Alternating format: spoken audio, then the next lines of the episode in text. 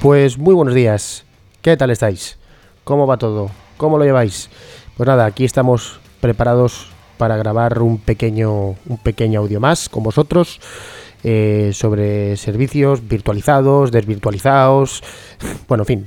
Eh, como, como bien pone en el título, servicios que antes estaban virtualizados y que ahora están en hierro, que ahora están en bare metal, lo que se viene a llamar el bare metal. Así que nada, iros eh, acomodando, que vamos a empezar.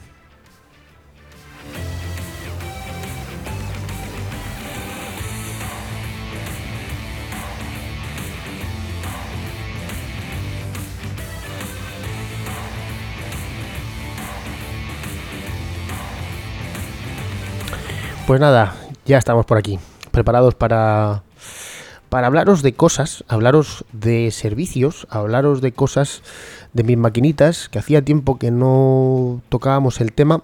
Mm, estamos hablando de que la última vez que hablamos de esto fue en el 2023. Llevamos ya mm, más de dos semanas en este 2024 y como estos días he estado tocando cositas, he estado dándole un poquito la vuelta, porque ya sabéis, acaba el año y uno se, y uno se empieza a plantear cosas, ¿no? Uno empieza a mira su entorno, mira sus servicios y, cuando acaba el año, pues es esa pequeña época mágica en la que a uno se le pasan cosas por la cabeza, ¿no? Pues esto lo cambiaría, esto funcionaba mejor de esta forma, esto quizás funciona mejor de esta otra, y ese es el caso. Ese es el caso. Yo eh, eh, le he dado una vuelta a dos cosas. De hecho, he revertido dos cosas uh, de virtual a físico, ¿vale? Dos eh, servicios que, son muy importantes eh, para mí. Eh, parece mentira, pero, pero lo son. uno es el, el, el, el NAS, el TrueNAS. este quizás sí que sea obvio que para cualquier entorno es crítico. Y otro que para, para seguramente muchísimos de vosotros no lo sea, pero para mí sí lo es, es Pijol.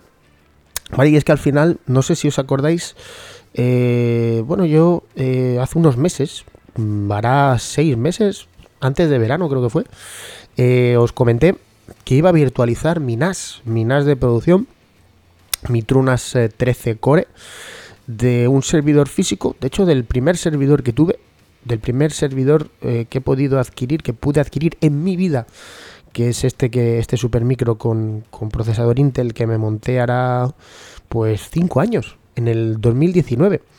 Eh, y que también me estaba funcionando, ¿no? Bueno, al final, antes de verano tuve la idea, se me pasó la idea por la cabeza de virtualizarlo en un Procmox, instalar en ese host un Procmox, eh, bajar la configuración de ese NAS, virtualizarlo dentro de ese futuro Procmox, pasarle por pass-through la tarjeta PCI y disfrutar de la vida a partir de entonces, ¿no? ¿Por qué lo hice? Pues bueno, para no entrar demasiado en detalle, porque esto sí que es cierto que ya se habló en ese momento, eh, pues para poder aprovechar un poquito más los recursos de la máquina, ¿no? Yo estaba virtualizando en ese turnas físico con VHIB y con las jails. Las jails funcionaban en su mayoría perfectamente. Al final las jails son los contenedores de FreeBSD y funcionaban espectacularmente bien. Y luego estaba el motor de virtualización VHIB, que es como una especie de QEMU anticuado, muy básico, muy simple, que me daba unos dolores de cabeza brutales. Entonces mi idea era pasar las máquinas virtuales que tenía dentro de VHIB, que eran una máquina, mm, una máquina Linux de backups a nivel de scripting de, todos mis servicios, y luego había un Procmox Backup Server que actuaba como servidor centralizado de backups para todas mis máquinas virtuales. ¿vale? Entonces mi idea era montar ese TrueNAS y en, en, virtual y virtualizar esas otras dos máquinas a nivel de Procmox. Y punto. Esa es la idea. ¿Ha funcionado bien? En, eh, eh, el concepto como idea ha funcionado estupendamente bien. Ha funcionado genial. Eh, el concepto a nivel de infraestructura, no tanto. ¿Vale? No ha funcionado. No ha funcionado tan bien. Y ahora os voy a explicar el porqué. Después de que le eche un buchito a la botella de agua. Me vais a disculpar.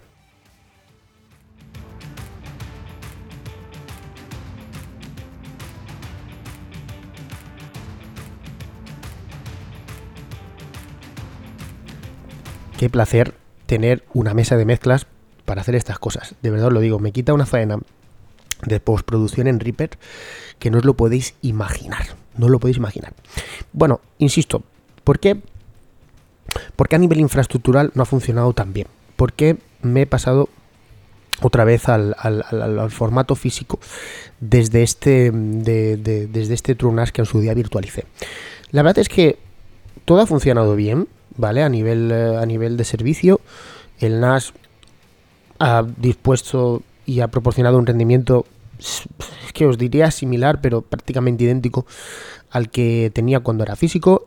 No tuve problemas en ningún momento con el pass-through ni con la tarjeta, con la HBA Super Micro que estaba empleando en, em, en, dicha máquina y las máquinas virtuales que se ejecutaban en paralelo funcionaban mucho, mucho, mucho mejor que en ese eh, VHIB. ¿Dónde estaba el problema?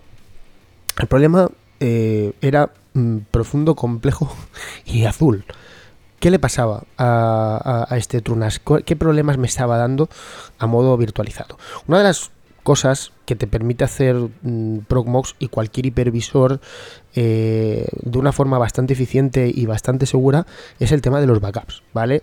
Eh, al final, si no te querías eh, liar la manta a la cabeza tocando archivos manualmente, o, tocando cosas que quizás no te daban la suficiente mm, la suficiente seguridad como para sacarlas adelante, ¿no? una de las cosas que te permiten hacer los hipervisores es tomar snapshots de esas máquinas virtuales, es decir, una copia de seguridad rápida de, esas máquinas. Eh, con lo cual eso a mí me daba, me daba una tranquilidad y una comodidad, vamos, fuera de lo habitual para hacer estas cosas, ¿no? Si yo quería tocar un... quería montar un servicio de autoarranque en Trunas, que no sabía yo si iba a funcionar demasiado bien, o que a lo mejor podía tocar algo del sistema que luego fuera irreversible, porque al final Trunas es una appliance y todo lo que queráis, pues era tan fácil como tomar un snapshot y a correr, ¿no? Eso lo primero. Lo segundo, que además es muy fácil eh, realizar los backups eh, los backups periódicos yo mm, pues lanzo por ejemplo un par de backups de todas las máquinas eh, semanalmente y así me curo en salud si un día por cosas y magia del azar y del destino, por la mañana una máquina estaba caída y no estaba respondiendo o había habido alguna corrupción o lo que sea, que nunca me ha pasado, pero si pasaba, si un día se daba el hipotético caso de que eso podía ocurrir, pues básicamente yo tiraba mm, del último snapshot, eh, restauraba el último snapshot de la máquina en cuestión y a correr, ¿vale? Y se acababa el problema. ¿Qué problema había con Trunas y los backups de Procmox? ¿Vale? Eh, hay una cosa Em, hay un tipo de backup dentro de, los backups de Procmox muy interesante que es el de tipo snapshot. El snapshot es una foto, es una foto del estado de la máquina en memoria en ese momento, eso se guarda en máquina, además se guarda de forma eh, incremental, ¿vale? Una copia, la primera copia a lo mejor si la máquina tiene un peso de 34 GB, pues el primer backup será de 34 GB, pero el siguiente a lo mejor será de 2, de 3, de 4, de 0 y medio, lo que sea. ¿Por qué? Pues porque es incremental y solo se genera un backup de los cambios que han habido en la máquina virtual para incorporarlos al, al, snapshot padre de esa máquina virtual que, ya tenías eh, inicialmente. No, y además estos snapshots están muy bien de cara al servicio porque no lo interrumpen. Como es una foto eh, de, la, de, la, de, la, máquina virtual, eh, no la tienes que parar para hacer un backup. Esto, pues bueno, sí que es cierto que provoca que a lo mejor la consistencia de alguno de los backups no sea la adecuada porque X, porque Y tal. Sí, puede pasar, pero para eso están las QEMU Guest Tools. Las QEMU Guest Tools son una serie de binarios, de drivers que eh, hacen que la integración de dicha máquina virtual con el hardware que tiene Procmox eh, por debajo sea la ideal. Es como eh, las, las VMware Tools de, de, SX o por ejemplo las de VirtualBox, las Guest Additions, ¿vale? Es lo mismo, exactamente igual. Esto en principio lo que hace es proporcionarte una mm, compatibilidad mm, casi del 100% para realizar este tipo de procesos, para realizar estos snapshots y muchas otras cosas que funcionan por debajo entre las máquinas eh, con las máquinas virtuales y que requieren de una integración óptima con el hipervisor, ¿vale? Esto no os estoy contando nada nuevo. Entonces, claro, mm, ¿qué pasa? Estas mm, guest tools, estas QEMU guest tools son compatibles con Mac, con Windows y con Linux. Son compatibles con FreeBSD, sistema operativo eh, de Trunas, que base de Trunas. Pues no, no lo es. Y generalmente siempre me funcionaban bien, siempre me han funcionado estupendamente. Eh, no he tenido problemas para hacer los backups de, de Tunas, los snapshots, ¿vale? Pero, pero claro, mm, hasta hace un par de versiones, la, la U, a, partir de una de las U, no sé si la U5.1 o la U5 o la U6, no lo recuerdo bien bien, yo tenía un problema. Y era que cuando estos snapshots entraban a funcionar, entraban a trabajar, que generalmente son nocturnos, la máquina se me congelaba. Se quedaba frita. Es decir, eh, se colgaba. Empezaba el snapshot, el, servidor Procmox eh, Backup Server lanzaba la señal de, freeze, que es eh, la señal que le lanza previa al snapshot para congelar la configuración de la máquina virtual y de ese freeze no se recuperaba. Se quedaba la máquina frita, literalmente. Eso para mí es un problema enorme. ¿Por qué? Pues porque de ese NAS salen muchos recursos de red, de almacenamiento, que van a mis diferentes servicios. Si esta máquina se congela y deja de funcionar, estos servicios dejan de funcionar también. ¿Por qué? Pues porque esos, eh, esas unidades de red son inalcanzables, son, son irrecuperables, ya, ya no son accesibles. ¿Vale? ¿Y qué tienes que hacer? Primero tienes que recuperar el NAS, que se recuperaba simple y llanamente con un simple reinicio, con un reinicio de la máquina virtual de tu NAS, todo volvía a funcionar bien dentro del NAS. Eh, pero claro, luego los clientes los tenías que reiniciar también o remontar los file systems. Esto es, un rollazo de tres pares de cojones porque muchas veces hay, algunos servicios que no están preparados para trabajar eh, con los eh, file systems inaccesibles y muchas veces lo que te hacen es, en vez de escribir en el file system remoto, te, escriben en el punto de montaje, llenándote la raíz del sistema operativo y, creándote un desastre de, de narices, ¿vale?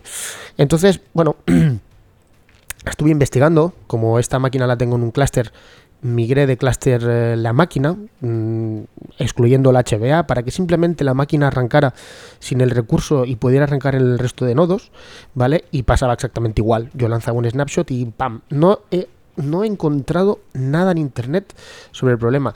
Eh, no he encontrado a nadie al que le pase, ¿vale? No he encontrado a nadie. Eh, pero yo sospecho que hay algo ahí con las VMware debe de tener cierta compatibilidad FreeBSD con este tipo de virtualización, pero por la falta de las guest tools, algún problema tiene que haber por ahí. ¿Vale? Tiene que haber por ahí. Seguramente habrá algo más de base, algo que habré hecho yo, algo que habré tocado yo, algo que habré mm, configurado mal yo, o a lo mejor alguna actualización que no ha surtido efecto. No lo sé, es que no lo sé, no sabría deciroslo, ¿vale? Pero eh, sí que es cierto que durante el último mes y medio o así ha sido un rollo. ¿Vale? Ha sido un rollo. Eh, tuve que, cambiar la tipología de backups ah, de snapshot a parada, ¿vale? Para todas las máquinas, cosa que influía en el servicio porque hacía que las máquinas virtuales pararan y tal. Lo hacía por la noche, que se hiciera el backup por la noche y ya está, ¿vale? Así no, se, no afectaba yo a nadie, ni nadie se me podía quejar.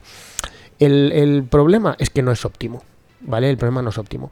Y al final, pues buscando y buscando y buscando y buscando.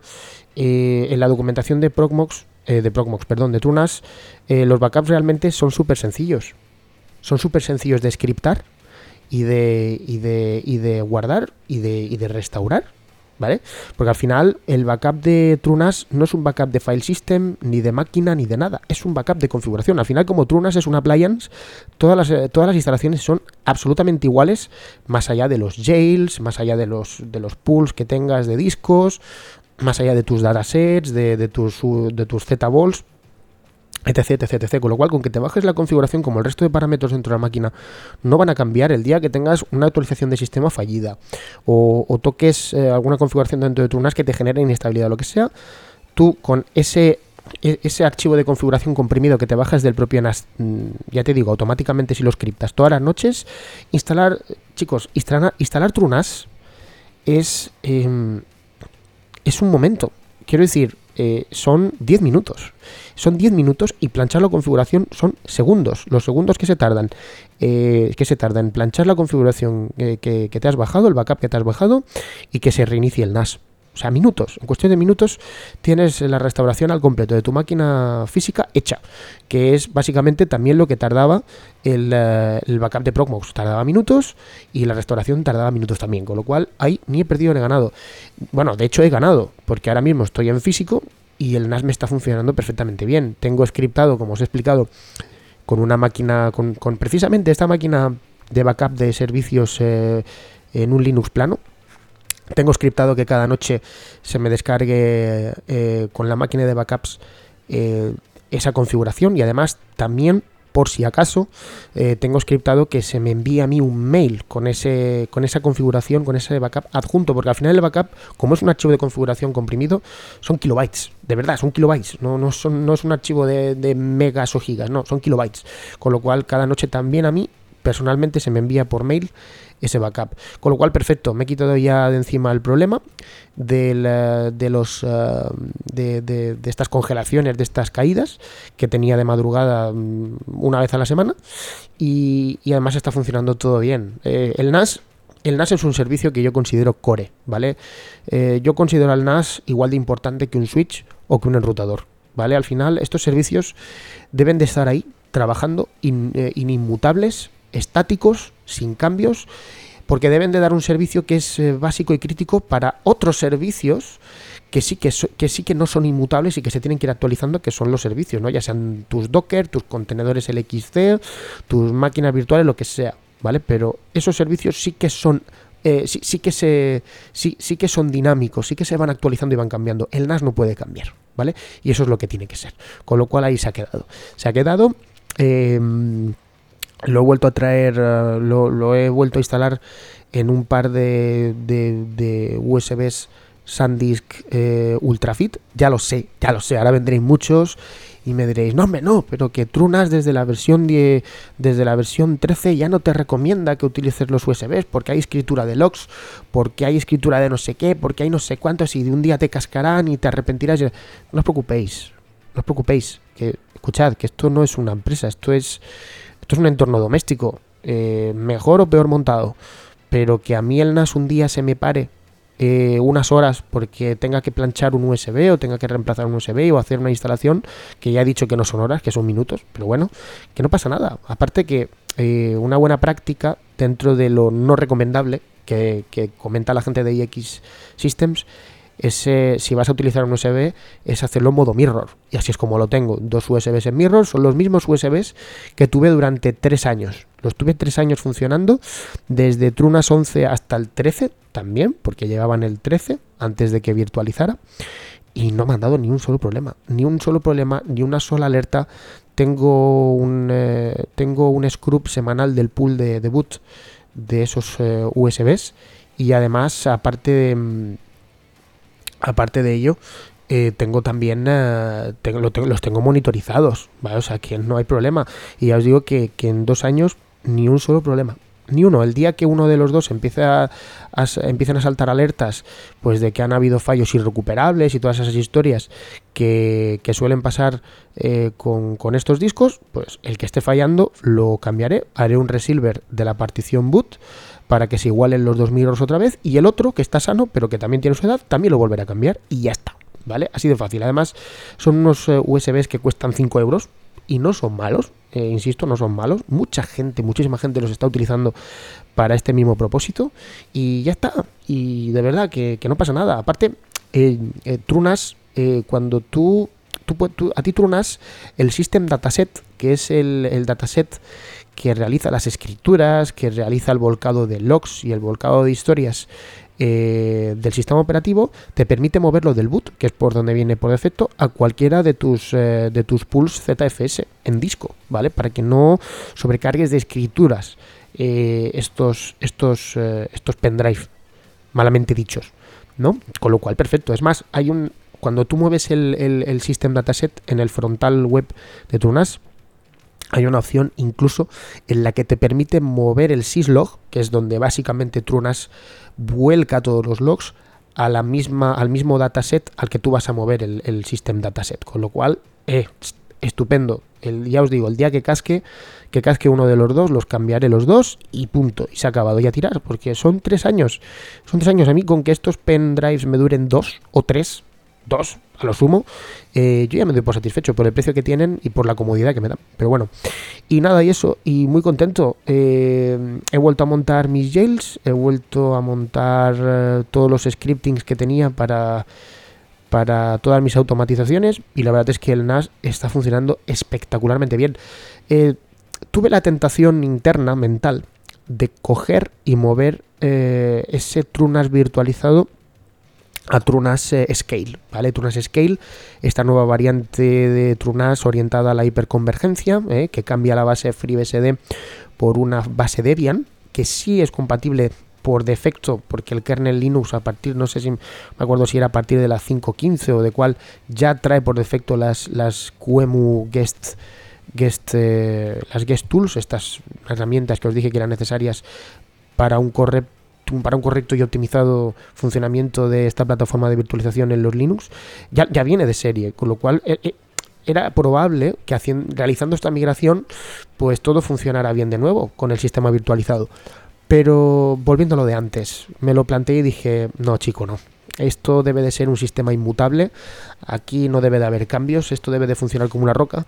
Y sinceramente, TrueNAS Core físico, por muy FreeBSD que, tenga, por muy arcaico que sea, por, por, por muy poco que te gusten las jails, que a mí al principio, os tengo que decir, que no me gustaban como sistema de containerización y ahora estoy que no cago con ellas. Bueno, ya llevaba tiempo eh, que no cagaba con ellas, con lo cual mm, a mí no me desagradan ya, por lo menos personalmente a mí esto ya no me desagrada.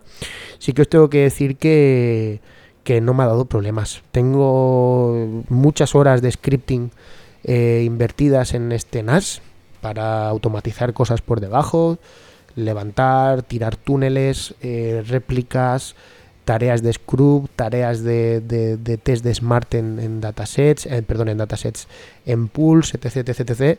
Y como, escucha, como funciona bien y hay mucho trabajo ahí dentro metido, veo absurdo cambiar la base solo por, por, por tener mm, comodidad. ¿Qué comodidad? Si ya me está funcionando bien.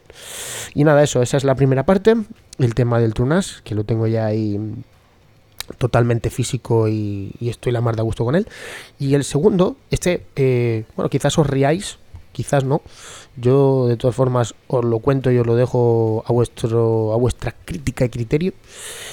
Em, es el tema de Pijol, ¿vale? Yo para, para mi red local, para mi familia, para, para mis servicios, eh, mis servicios en mi red local y a través de mi túnel WireGuard los tengo, los tengo resolviendo contra Pijol.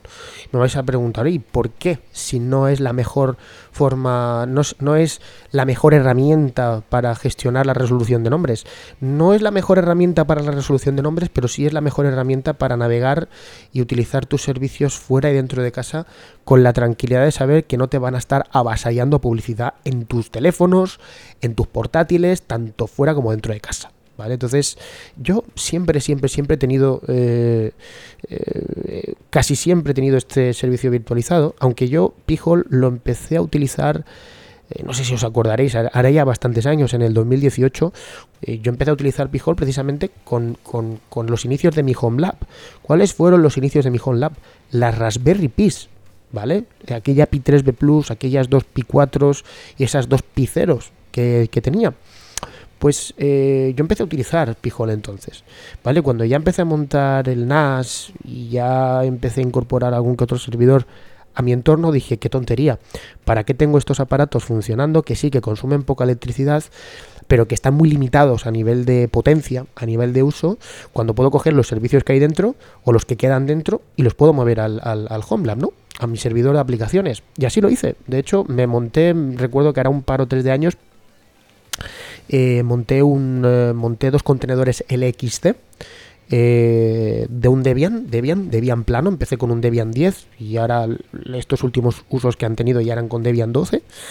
¿Y qué hice? Pues básicamente monté, monté en esos dos contenedores LXC, en cada uno monté un pijol, ¿vale? Un pijol que por encima tenía un servicio llamado Gravity Sync. Os recomiendo que, que, lo, que le echéis un vistazo, que busquéis en, en Google Gravity Sync GitHub, porque ahí eh, encontráis el repositorio de un desarrollador llamado VMStan, que básicamente Gravity Sync lo que hace es, eh, eh, tú defines dos, tú te instalas el servicio en los nodos Pijol que quieras, los activas en los Pijol en los que lo hayas instalado y mediante la automatización del servicio, que tú no tienes que hacer nada, simplemente tienes que activar, eh, simplemente tienes que activar un timer, un timer en systemd, él se encarga de ir revisando entre nodos donde hay cambios para replicarlos entre ellos y tener siempre dos o más p-holes eh, en línea y actualizados a modo de redundancia, claro. Tú tienes uno como primario y uno como secundario. Si te cae uno, pues por lo menos sabes que el otro lo tienes ya actualizado y funcionando a la perfección.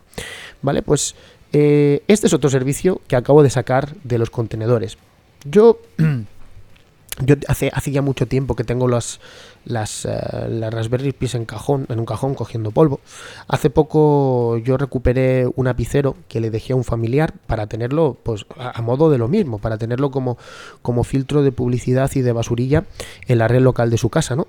Y lo retiré porque, porque, porque en esa casa ya había un pijol virtualizado eh, que estaba haciendo su función. Había también además por ahí una Raspberry Pi Mm, que no se estaba utilizando, así que mm, me dije, me traigo el lapicero, muevo el pijol a esa Raspberry Pi que está parada y ya me la quedo yo y ya le buscaré un, uso porque son aparatos que están muy limitados en potencia, ¿no? Aparte de que iba a alojar más cosas, más servicios en esa Raspberry Pi y lapicero no podía con ellos, con lo cual decidí moverlo toda esa Pi 4 que estaba parada y me, y me traje lapicero a casa. Entonces, yo hace mucho tiempo, pero mucho, mucho tiempo, que tengo un problema. De hecho, lo tengo desde que virtualicé el, el, servicio, ¿vale? El servicio de Pijol en los LXC.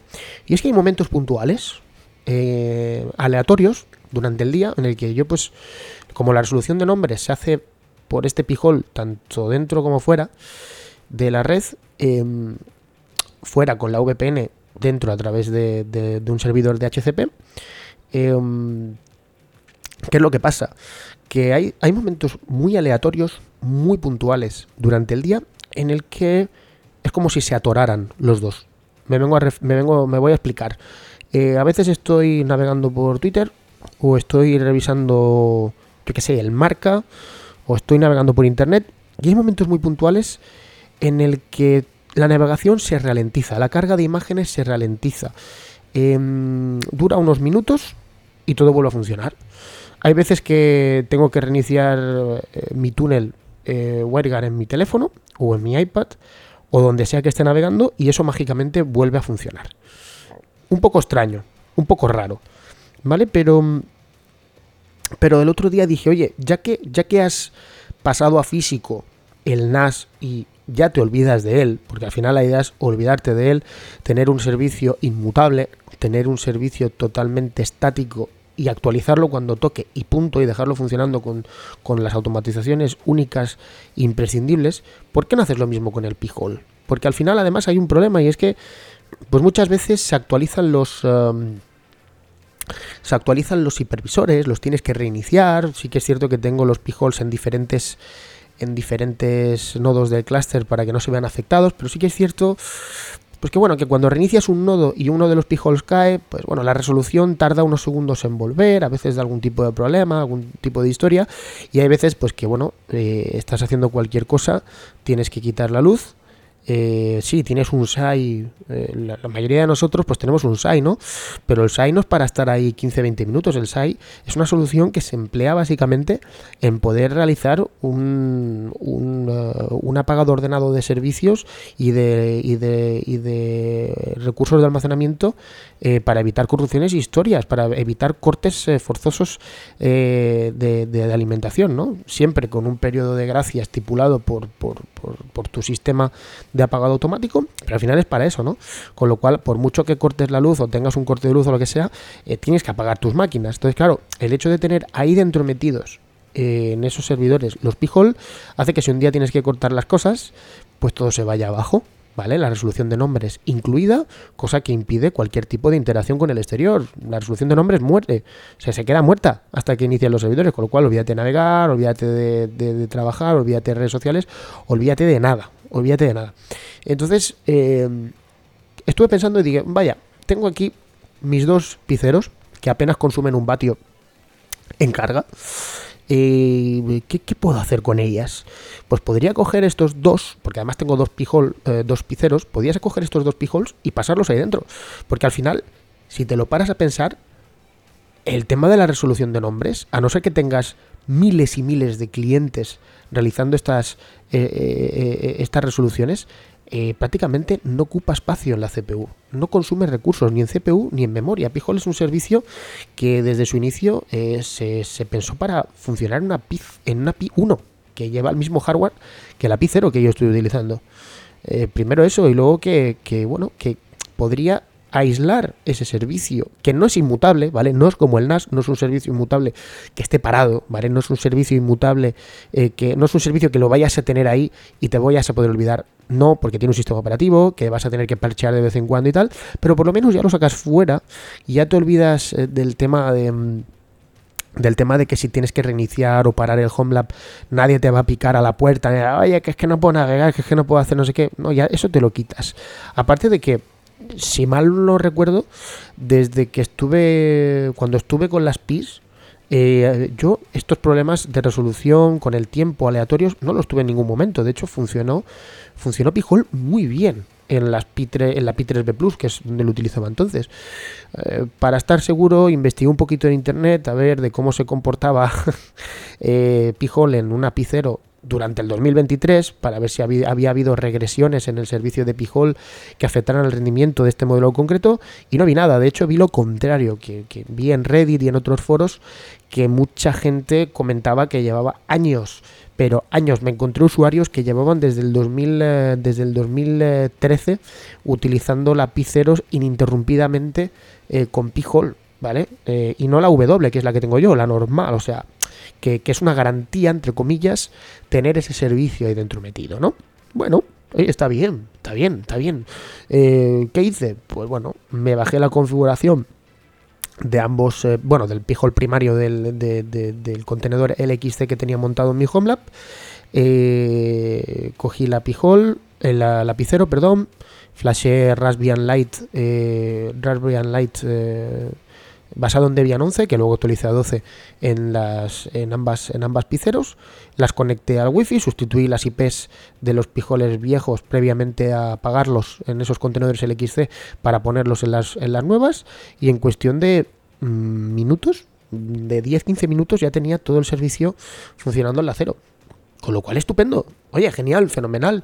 Em, las tenía las dos conectadas por wifi Cosa que durante los primeros días, a pesar de estar el servicio funcionando súper bien, de hecho, eh, he estado como 15 días con, las pijol, con los pijols en las ceros eh, por wifi y no he tenido ningún problema. De hecho, el problema este de las ralentizaciones momentáneas de la navegación, de, de las consultas a internet y tal, ha desaparecido. Pero sí que es cierto que yo, pues bueno, como fanático de la monitorización que soy, que a mí me gusta tenerlo todo muy controlado, Sí que es cierto que tengo las PIs eh, un poquito alejadas del punto de acceso al que van conectadas y a pesar de que el servicio va bien y todo va estupendamente, hay veces que los pings suben mucho de latencia o hay, incluso veces que los pings fallan y claro, cuando fallan a mí me llegan alertas de que las máquinas están caídas, de que las piceros están caídas cuando no es verdad. Con lo cual me metí en AliExpress, compré nada, los adaptadores Ethernet a micro USB para las PIs más baratos que encontré para poder eh, conectarlas a, la red por cable en vez de por wifi. Compré un compré cuatro adaptadores eh, de este tipo con chip Realtek. Cada uno me costó dos euros y medio. Mm, el mismo, lo digo en serio, ¿eh?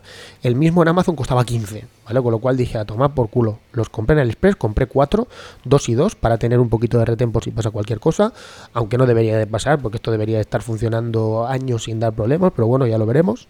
Y les compré unas cajas acrílicas, porque estas pijols siempre las he tenido fuera del rack, estas piceros, perdón, siempre las he tenido fuera del rack cuando las he tenido que utilizar para trastear o para hacer cosas. ¿Por qué no las tengo dentro del rack? Amigos, pues por la jaula de Faraday. Si meto las pis dentro del rack, eh, empiezan a aparecer interferencias en la señal de wifi mm, cada dos por tres y se caen. ¿eh? Muchas veces se caen y a lo mejor están indisponibles media hora, tres cuartos, hasta que vuelven en sí, que es cuando pillan alguna ráfaga de, de la señal o lo que sea y pueden reconectar el servicio. ¿Va? Entonces compré, compré las cajas acrílicas. ¿Para qué? Pues para poder tenerlas dentro del rack conectadas a mis, a mis switches. Eh, para dar servicio y para poder ver desde fuera el LED de estado, ¿vale? El LED de estado verde de las Raspberries que va parpadeando cuando hay escrituras en disco o cuando hay eh, cuando hay eh, cuando hay actividad en la CPU y así pues a golpe de, ojo dentro del rack pues puedo comprobar si las PIS están funcionando o no en caso de que me llegue alguna alerta, eh, alguna alerta al Zavix o de Influx. ¿Vale? Con lo cual, pues bien. Y ahí las tengo. Curiosamente, estos adaptadores Ethernet que compré tienen, no tienen el, eh, no tienen los que por cierto son fase Ethernet, ¿vale? Porque la API solo aguanta a través de ese bus de datos conexiones, conexiones de 100 megabit, no de un gigabit, cosa que insisto, para lo que se utiliza la API, que es para Pijol, es más que suficiente. Incluso hay gente que aún las tiene funcionando con conexiones de 10 megabit, que son conexiones que no se utilizan desde hace 20 años, pero que se pueden utilizar en la, en hoy en día también y no les dan problemas, con lo cual, más que suficiente, de verdad, más que suficiente. Em, y las tengo ahí dentro. Curiosamente, como os digo, estos, estos adaptadores Ethernet no tienen los clásicos pilotitos traseros naranja y verde para anunciar, eh, eh, bueno, pues para indicar la actividad en el tipo de enlace que se está utilizando. Eh, pero bueno, por algún motivo llevan dentro un piloto rojo que se va, que va parpadeando en función de la actividad, con lo cual pues también bien, porque me sirven para me sirven para ver si hay actividad de red o no y hacer un diagnóstico inicial, al menos a modo visual, de lo que puede estar pasando sin tener que conectarme, sin tener que sacarlas, ¿vale? Han quedado bastante chulas. Las he pegado en una tapa ciega con una cinta de doble cara. Ahí están. Eh, fresquitas, más fresquitas incluso que fuera del, del rack, con lo cual, por mi parte, encantado. Y ahí están funcionando y se van a convertir en un servicio semi-inmutable que va a estar ahí funcionando, que va a recorrer millas, que va a acumular horas, días y meses de uso y que, bueno, quizás un par de veces al trimestre, un par de veces cada un par de veces cada seis meses, perdón, se va a actualizar, se va a parchear el sistema operativo y punto, porque como es un como es un servicio que no es público en internet, pues hay que mantenerlo parchado, pero siempre se pueden probar las cosas con tiempo antes de, de, actualizar nada, ¿no? Con lo cual, perfecto, perfecto. Eh, además, se ha aprovechado porque lo, lo, he instalado todo en Docker, que yo tenía, yo tenía dudas en verdad, en, realidad dudas infundadas, ¿no? Porque al final lo único que necesita Docker es una arquitectura de CPU compatible y, ya está. Al final Docker consume la memoria que necesita él para funcionar y la CPU que necesita él para, para containerizar las cosas. Pero sí, tengo en las dos, eh, las dos piholes los, eh, los dos, las dos piceros, no sé cuántas veces me he confundido ya con el nombre. Tengo las dos eh, piceros con los piholes virtual, containerizados en Docker y están funcionando espectacularmente bien. Es más, incluso eh, no están consumiendo estos Pijol, mm, ya os digo, no sé cuántos clientes seremos, creo que somos 18, entre 18 y 20 clientes. Em, no la he visto pasar, insisto, eh, una, una CPU ARMv6, ARMv6, eh, con un gigahercio, un core a un gigahercio y 512 megas de RAM. No llega ni al medio giga utilizable, de hecho. Eh, y no he visto a la CPU a más del 25%. Con lo cual, en una de las pijols he instalado un servicio que os recomiendo a todos mucho que le echéis un vistazo si tenéis una pijol por ahí dando vueltas o si la tenéis ahí a la espera de instalar servicios. Un servicio que se llama P-Alert. P-Alert es un no es un sniffer, pero sí que es un monitor a nivel de red que es estupendo, es una barbaridad. Se ve que lleva muchos años existiendo y yo me enteré hace escaso un mes. P-Alert es un es, un, es el homólogo de Pijol, pero para monitorizar redes. Monitorizar dispositivos conectados, monitorizar tráfico, monitorizar conexiones y desconexiones, monitorizar la IP, de tu, la IP pública de tu router, el estado de tu router, eh, el estado de tus conexiones, ¿vale? Y además te permite Mm, configurar endpoints de notificación, como puede ser el mail, como puede ser Telegram, como puede ser NTFI, que es el servicio que, que yo utilizo y que, del cual ya os hablaré porque llevo un año utilizándolo. Os dije en su día que os iba a hablar de ello y al final no he dicho nada. Y, lo tengo ahí y la verdad funcionando espectacularmente bien, con lo cual estoy muy contento porque son dos servicios que ya sé que, me, que no me van a quitar tanto tiempo como antes, ya sé que son dos servicios que muy rara vez muy rara vez me van a dar problemas y los tengo totalmente aislados de la virtualización y de Procmox, con lo cual pues son servicios que están sustentados sobre sus propias tecnologías y tecnologías para las que fueron, eh, fueron desarrollados, ¿vale? Con lo cual, pues nada, lo voy a dejar aquí, porque ya llevo casi 40 minutos y seguramente más de uno de vosotros, eh, cuando llegue a esta parte, si es que llega, se acabará durmiendo y tampoco es el plan, así que nada. Espero que os haya gustado mucho el capítulo y nos, eh, nos seguimos escuchando. Venga, a cuidarse, que hace frío.